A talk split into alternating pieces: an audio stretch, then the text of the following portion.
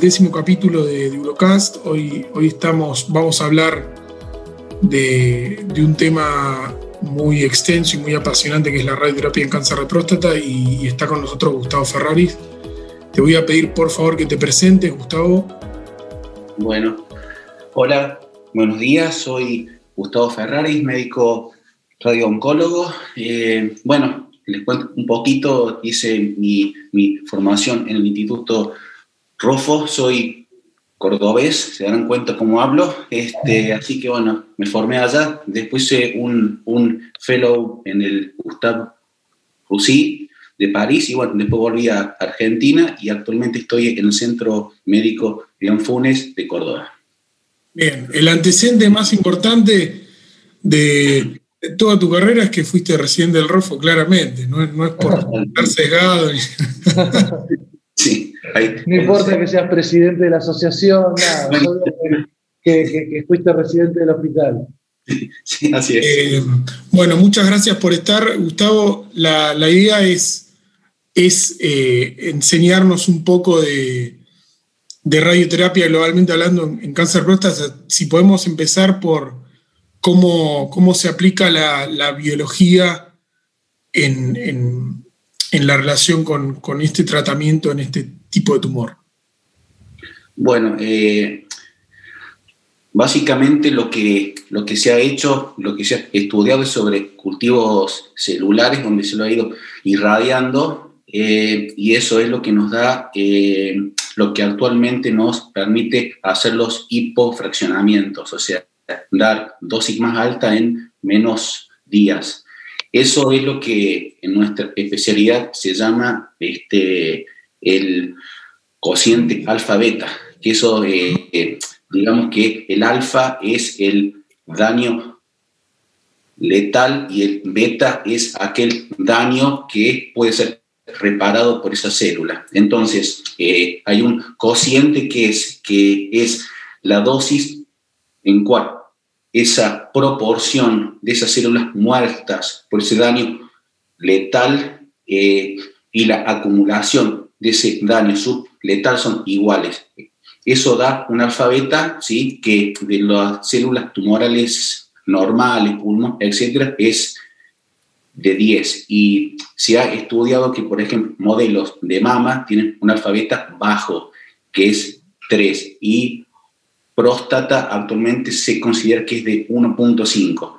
¿Qué significa eso? Que, que si es un alfabeta bajo, eh, estas células tienen una capacidad importante para, para reparar ese daño radioinducido. Entonces, eh, significa que si uno entrega dosis altas, puede eliminar mayor cantidad de estas células tumorales, que antes no se sabía por eso hoy la tendencia es hacer hipofraccionamientos y SBRT, justamente para tener una ganancia terapéutica sobre los tejidos sanos.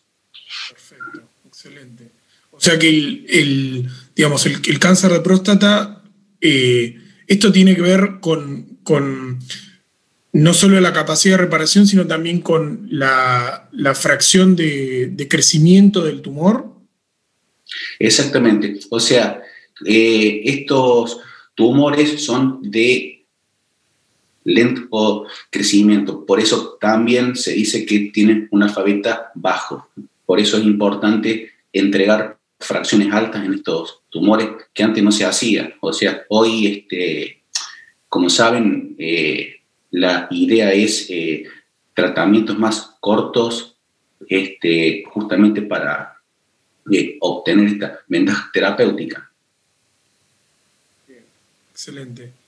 Em, y eh, Gustavo, respecto a, ¿nos podés también desasnar un poco con respecto a, las técnicas de radioterapia que, se usan hoy, globalmente hablando, pero las que conocemos en la práctica y que tenemos eh, al alcance la gran mayoría de los, de los oncólogos. Eh, un poco las diferencias entre la IMRT, la IGRT y la SBRT, este, y obviamente después ya la radioterapia 3D y, el, y la 2D, ¿no? Pero si nos puedes hacer un, breve, una breve descripción eh, entre, entre estas diferentes técnicas, más allá de lo, que sabemos globalmente. Está bien. Bueno, eh, básicamente eh, lo que es radioterapia 3D es una técnica conformada que permite irradiar el órgano ¿sí? enfermo eh, para evitar los tejidos sanos circundantes. Eh, para hacer esta 3D, eh, anteriormente se fabricaban bloques de cerromen para que el haz salga 100% por ese espacio que uno fabricaba. Y eso se hizo basado en tomografía computada. Posteriormente viene la IMRT, donde con el uso de los colimadores que están moviéndose permanentemente, uno puede esculpir esa dosis que antes no se hacía, o sea, por eh, que se pasado 100%, entonces uno va dibujando, digamos, la forma tumoral y con eso entrega más dosis y va protegiendo los tejidos sanos. Después vino la IGRT. IGRT es el método de imágenes que uno utiliza para tener más precisión. Entonces, uno hace IGRT con IMRT. Claro, o sea, la, IGRT sería... Caso eh, es sería adaptar la, como si fuera en tiempo real con una imagen el campo de radioterapia eh, cada vez que el paciente se irradia.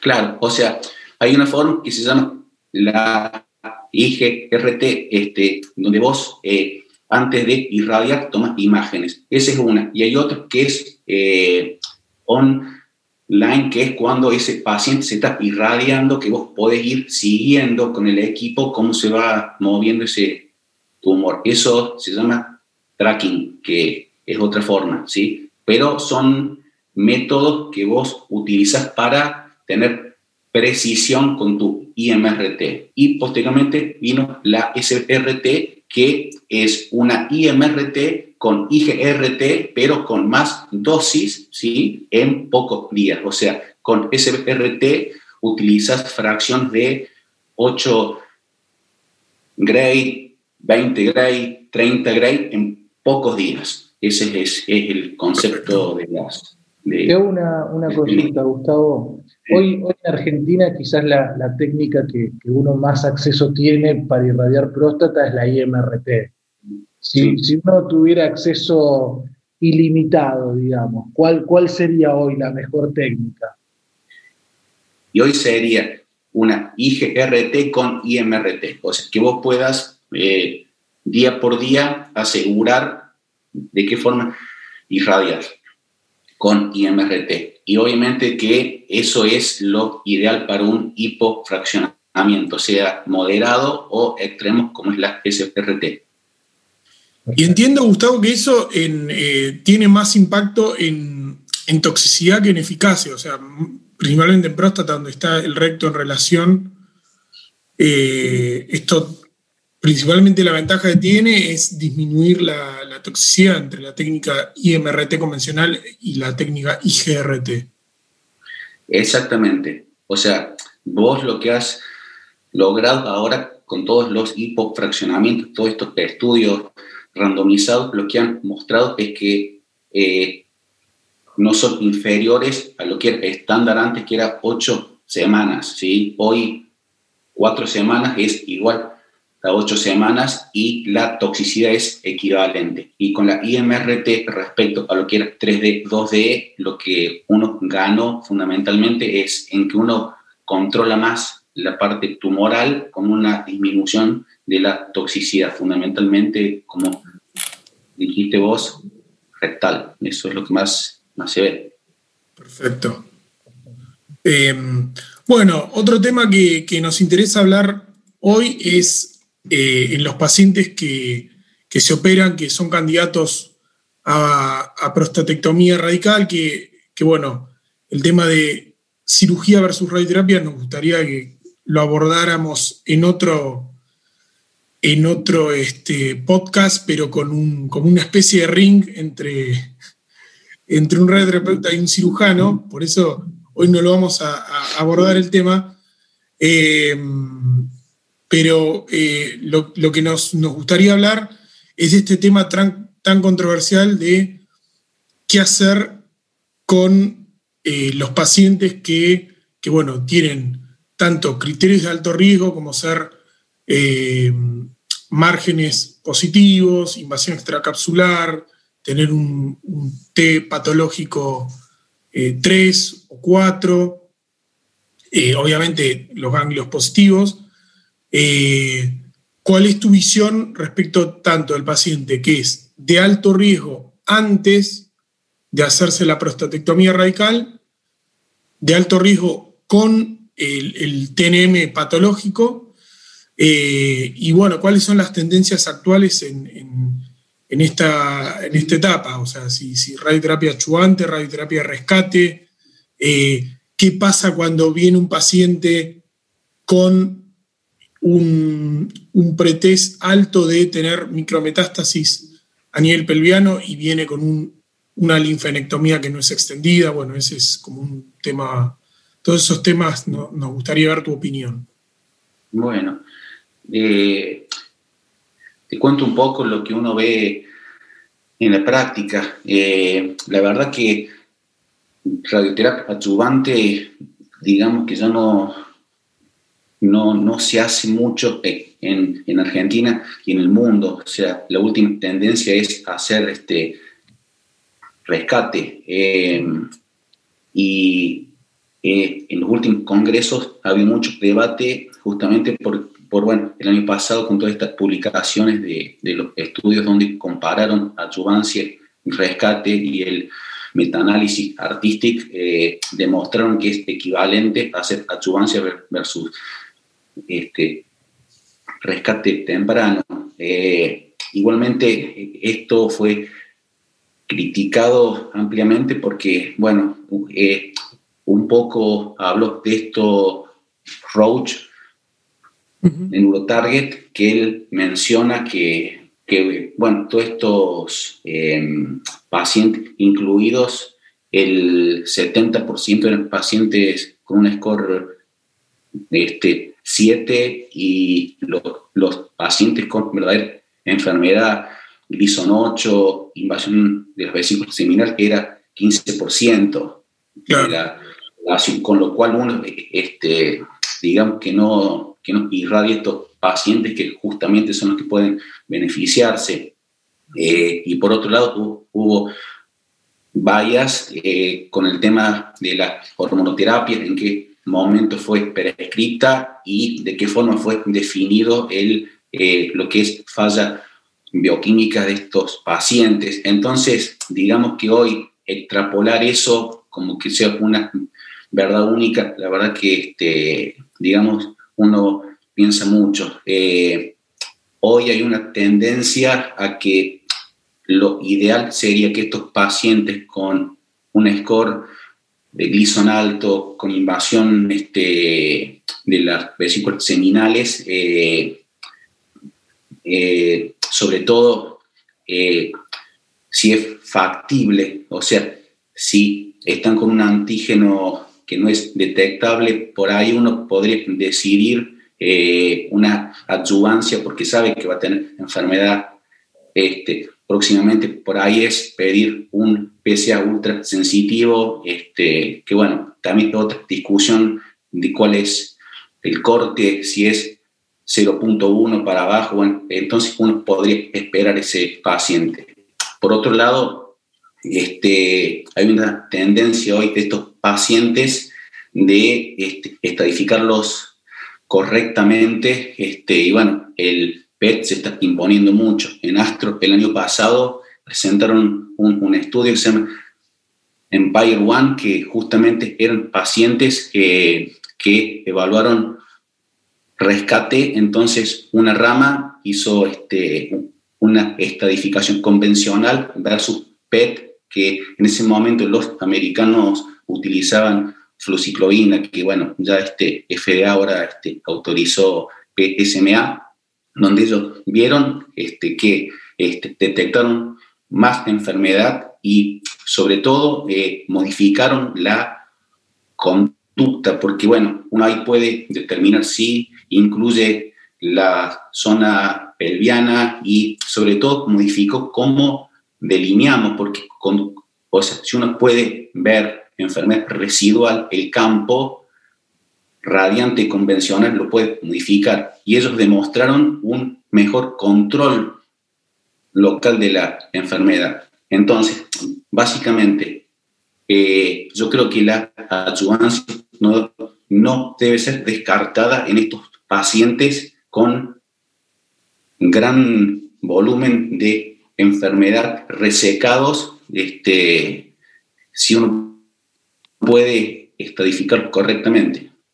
Claro, aparte, o sea, pero, pero sí se puede decir que la tendencia es a esperar la, la recidiva bioquímica y, bueno, eh, sumando a, este metaanálisis que nombraste está el, el, estudio radical que, que, ahí sí había un poco más de equilibrio respecto a pacientes eh, con PT3, PT4, eh, digamos, invasión, en márgenes positivos, y ahí parece ser, eh, los resultados parecen ser, sin, o, sea, si bien hay una tendencia a beneficio con la chuancia, no son significativos estadísticamente, eh, eh, y sí ponen el corte de, este que decías vos, de más de 0.1 de, de PCA, como para considerar que el paciente sigue con enfermedad persistente. O sea que en, esos casos uno tendería a irradiar a los pacientes de manera actuante y, en, caso que esté cerca de, ser indetectable, eh, podría esperarlos, pero bueno, si bien esa es la tendencia, el, eh, problema que, creo que les pasa a muchos en la práctica es cuando un paciente tiene una prostatectomía radical, eh, donde tiene un glison alto, un PSA por ahí de más de 20, eh, preoperatorio, y la realidad es que cuando uno ve la anatomía patológica, la linfanectomía no, no, fue extendida, puede ser por múltiples razones, y ahí es difícil tomar la decisión, y, tal vez en, ese juego entra estos estudios de mayor sensibilidad, pero no, no sé qué te pasa a vos, eh, cuál es eh, tu conducta en la práctica en ese tipo de casos. Sí, eh, un poco lo vamos hablando con el urólogo derivante. Eh, la idea es,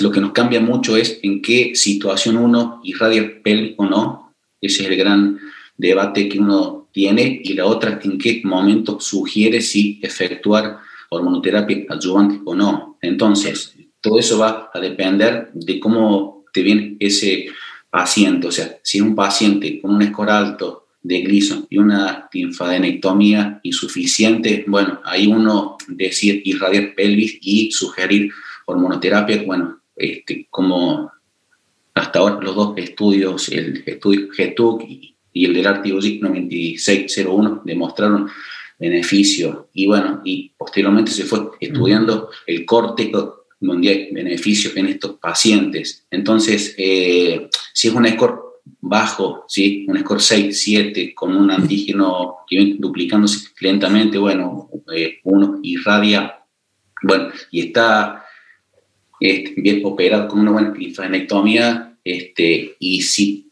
podés tener algún estudio por imagen fidedigno, por ahí irradias el lecho solo. Y bueno, si es un paciente con una cirugía, este, digamos, insuficiente técnicamente, un escor alto, bueno, ahí ya este, extendiste el campo tuyo y agregas hormonoterapia. Eso es un poco claro.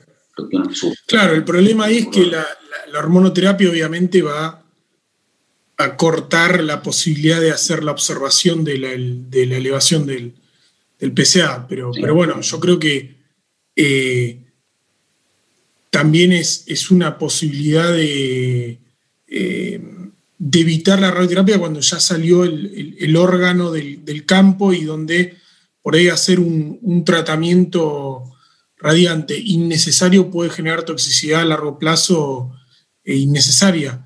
Este, pero, pero bueno, me parece interesante esto también de, discutirlo en el urólogo para, para ver eh, el, que estuvo en el campo operatorio, eh, tener también la, visión y, discutirlo. Este, pero me imagino que es, es, caso, a caso, no se puede definir una conducta eh, tan, tan clara en, un caso con, con N insuficiente. No sé si, compartís esa visión, Gustavo. totalmente, totalmente. Por eso eh, la idea es en estos pacientes y sobre todo con los que tienen carga tumoral importante, como dijiste vos, con un PSA inicial alto, glisón alto, lo ideal, si uno decide este, digamos, efectuar rescate eh, con un antígeno, este, bueno, el corte es 0.2, este, bueno, efectuarle un PET PSMA, me parece que eso, así eso vamos, me parece. Eh, porque bueno, vas a estar detectando enfermedad sistémica, con lo cual hace que tu irradiación este, no, no te sea útil. Entonces, y cada vez eh, esto nos hace este, ver que irradiado pacientes probablemente con este, enfermedad sistémica de inicio que claro, claro. los han sido, han sido malos. Igual creo que es importante lo que decís vos, Gustavo, de que si uno decide en un paciente con factores de riesgo patológico la, la, vigilancia o el control, el rescate tiene que ser precoz con radioterapia. Eso me parece que que es fundamental, ¿no? Si uno decide esa estrategia. Sí, sí, totalmente, totalmente.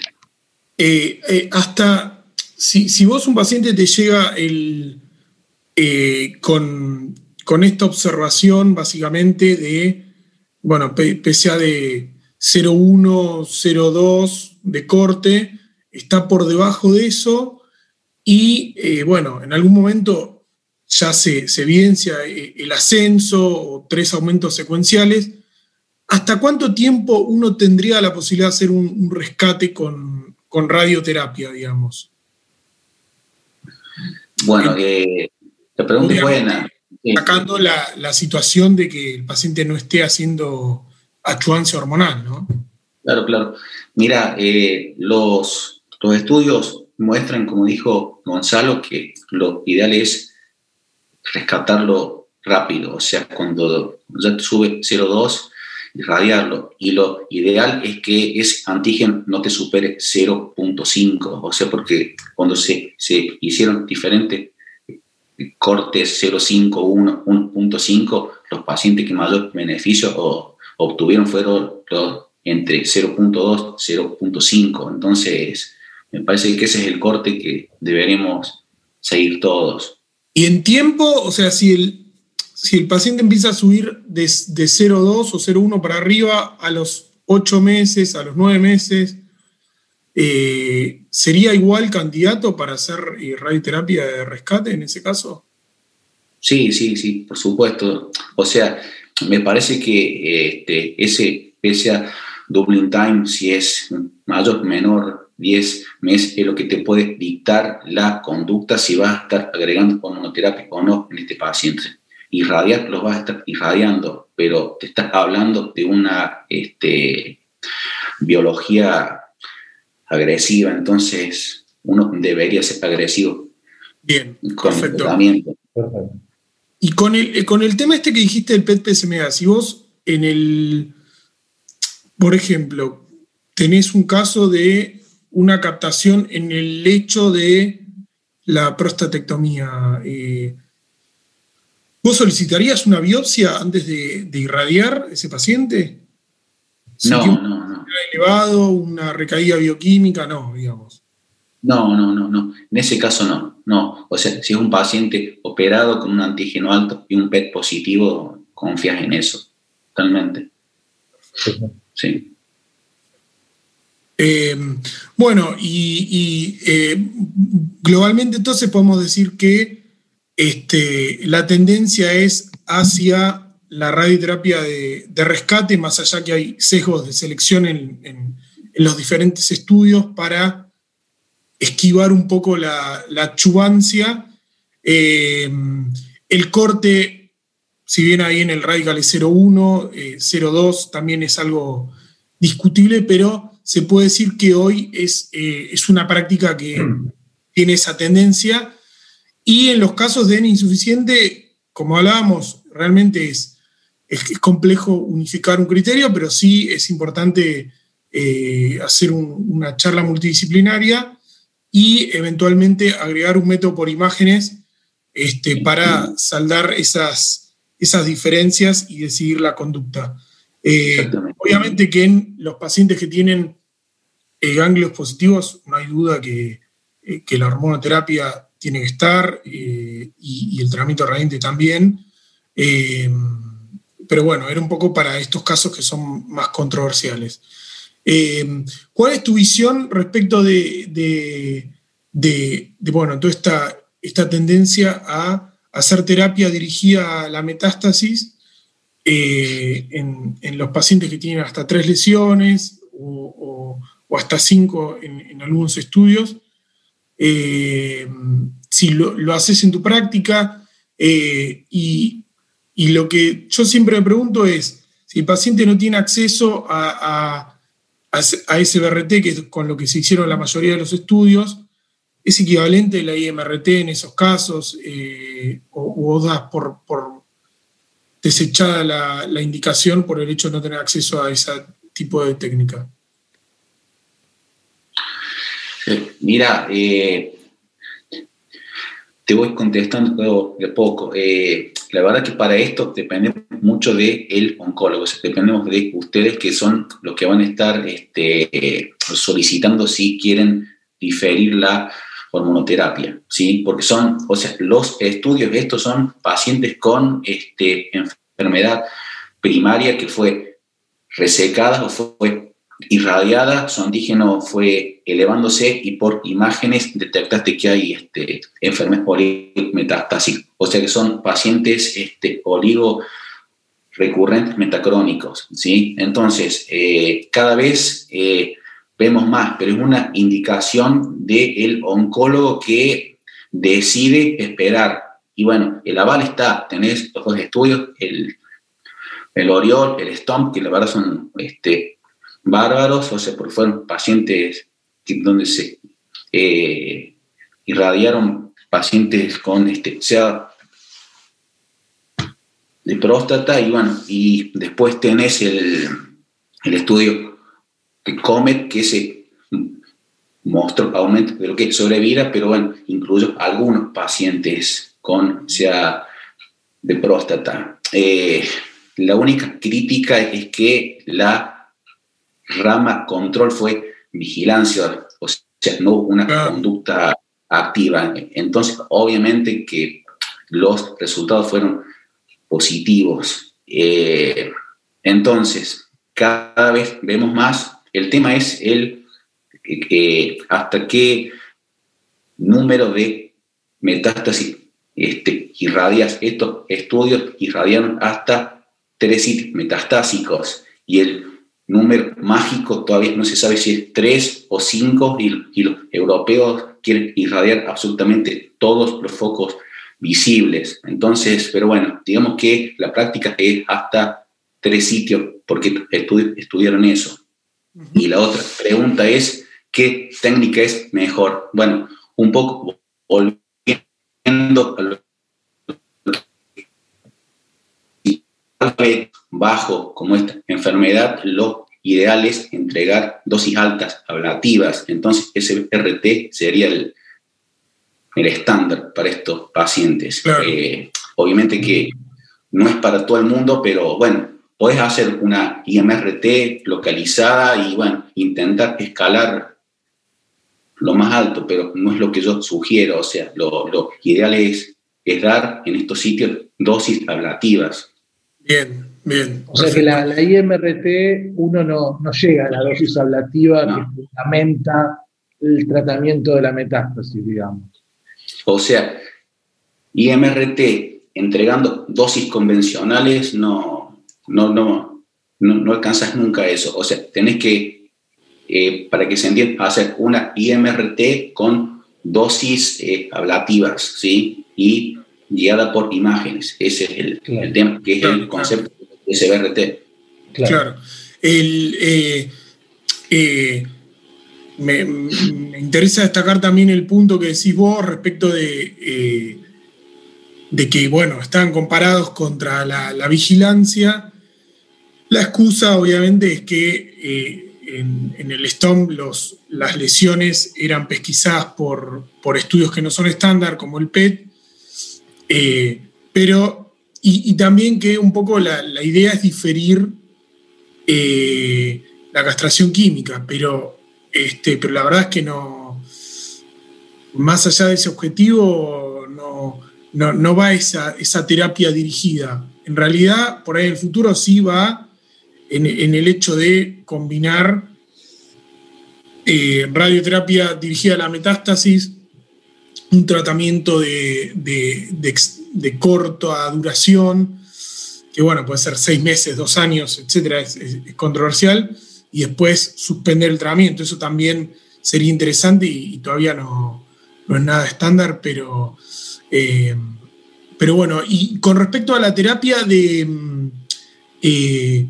Gustavo, de cuando un paciente, por ejemplo, se presenta eh, no oligo recurrente, sino sincrónico, este, o sea, metastásico de, bajo volumen sería, eh, y que está, va a ser un tratamiento eh, sistémico. Eh, y bueno, está esta evidencia del Stampit de irradiar el, primario. ¿Cuáles son las técnicas ahí? ¿Es diferente la dosis respecto de una terapia obviamente del, tumor primario sin metástasis, cuál es el timing, lo haces en tu práctica, qué técnica usás. Sí, mira, eso en los últimos años, desde que se publicó el, este, de bajo volumen, la verdad que cada vez eh, está más indicado. El estudio CORRAT también es otro que este, canadiense donde ellos este, mostraron que en los pacientes hasta 5 metástasis había beneficios, o sea, evidencia hay. El tema es que estos dos estudios, la dosis que ellos utilizaron para irradiar próstata fue una dosis hipofraccionada, ¿sí? con un equivalente aproximadamente de 70-74 Gray, o sea, no es una dosis muy elevada como la que utilizas para una irradiación radical que intenta de, lo cual suena ilógico, porque si vos querés controlar una enfermedad, sabés que tenés que escalar, pero bueno, la evidencia es que teóricamente no hace falta una dosis tan este, extrema como la de los tratamientos convencionales. Y la otra pregunta que no está respondida es de irradiar este tumor primario y las metástasis. Es como que tendría que estar combinando Stampede con este Stomp y Orión. Claro. No está en el estudio. Por ahí, por ahí es algo que debería hacerse, pero suena, suena, este, la verdad, este, atractivo, porque este, si uno puede diferir todo lo que pueda irradiando primario con poca enfermedad no estaría mal. De hecho, alguna vez lo hemos hecho. O sea, que es un paciente derivado por el oncólogo donde él considera que tiene poca enfermedad en el axis y bueno, irradiamos todo. Y la verdad es que no, no nos va mal, ¿eh? Este, así que es atractivo, pero no hay evidencia. Es verdad lo que vos decís que hoy todo lo que es la terapia dirigida a metástasis es para oligorrecurrencia. Para lo que es metastásico de nuevo, eh, por el momento, aunque todos tenemos ese paciente que quizás tiene eh, el tumor de próstata y una lesión ósea, Eh, y ese paciente quizás uno... Eh, da ganas, da ganas, sí. Da, ganas de, decir, bueno, le hago una terapia dirigida, le, trato la próstata y lo, y lo controlo, obviamente, ¿no? Pero bueno, hoy la evidencia no, no es suficiente. Sí. Y respecto del timing, Gustavo, teniendo en cuenta que, bueno, la castración química o quirúrgica es, sensibilizante para, para la próstata, digamos. Eh, eh, cuando cuando se, presenta un, paciente así, si te ha tocado el, hecho de empezar una, un tratamiento de primera línea y que el, oncólogo eh, lo discute con vos para irradiarle el primario, ¿en qué momento lo haces habitualmente? O sea, ¿cuánto tiempo después, al, principio de la terapia sistémica? No, no, e, este, siempre eh, lo que sugiero es, que sea lo más precoz posible, porque justamente, o sea, si como se ha evidenciado en el último astro, que lo ideal es, si vas a utilizar hormonoterapia, es es hacerlo concurrente y adyuvante. Entonces, rápido, ¿sí? Porque eso es, eh, la verdad que sensibiliza mucho cuando vos irradias. Así que es lo ideal. Bien, perfecto, perfecto. Este, bueno, creo que no sé si nos quedaron todas las preguntas, obviamente que no, hay un montón más, pero. No, yo quería consultarle el tema de, del rescate post radioterapia, que cuando un paciente hace radioterapia y tiene una recaída local, bueno, uno tiene varias opciones. Está lo que es la prostatectomía radical o las terapias ablativas como el HIFU o la crioablación, pero creo que hay un rol para, la braquiterapia o, incluso la SBRT, dependiendo la, la zona. ¿Vos, vos, en qué circunstancias utilizás la radioterapia, post-radioterapia en, en, una recidiva local? Sí, Mira, eh, la verdad que era un tema que antes no se hablaba para nada. Este, es más, pacientes que consultan por irradiar siempre preguntan qué pasa si la enfermedad me vuelve. Entonces, bueno, ahí empieza a hablar que hay un 10-20% de enfermedad que recurre localmente y no es sistémica. Entonces, bueno, ¿qué pasa en ese caso, no? Eh, que anteriormente eh, no era un tema que uno discutía. Hoy si se discute, entonces tenés que explicarle que, bueno, que existen eh, diferentes este, opciones y este ese mito que después de la radioterapia no se puede operar porque los tejidos quedan fibrosos. Bueno, yo le digo a la gente y a los médicos que hoy por hoy con IMRT, como uno esculpe, la verdad que no es lo que se veía antes, donde uno irradiaba volumen importante. Eso ha cambiado muchísimo. Este, y la otra cosa es eh, que el año pasado hubo una publicación que la verdad que este, digamos, ayudó mucho, que es el, el este, metaanálisis este, máster, donde ahí compararon todas las técnicas, cirugía, crío, HIFU, braquiterapia y este, SRT, donde los resultados tanto de lo que fue este control local fueron similar todos, con lo cual uno ya, digamos que eh, tiene evidencia que hay opciones. Eh, respecto a, qué paciente este, efectuarle braquiterapia o SRT, eh, son aquellos pacientes que por lo menos pasen, hay publicaciones que dicen que por lo menos que, pasen dos años, otros tres años, pacientes score de Gleason 6, 7 pre este, irradiación con PSA este, posteriormente biopsiarlos, ¿sí? o sea, volver a hacer este, una biopsia, este, el score de Gleason obviamente que no es fidedigno por los cambios actínicos de esa, esa célula, tenés que estadificarlo correctamente con una este, resonancia multiparamétrica, un PET este, ideal para descartar que haya enfermedad, este, pacientes con un IPSS menos de 12, este, o sea, son pacientes ultra seleccionados. Y ahí, bueno, ahí ves, este, eh, eh, si tu conducta es este, irradiar, tenés que ver qué es lo que tenés a mano. Eh, si sos un experto este, implantando, adelante, ¿sí? Y, y con SBRT, que es como una braquiterapia virtual, lo que se puede efectuar, este, cada vez hay más este, estudios. De hecho, eh, yo hace dos años que estoy este, haciéndolo. Tengo pocos pacientes, son más o menos seis, siete ultra seleccionados, donde hemos hecho ese RT en el foco donde catapa el PET. Y los resultados hasta ahora son este, eh, bastante este, buenos y con una toxicidad, la verdad, este, escasa.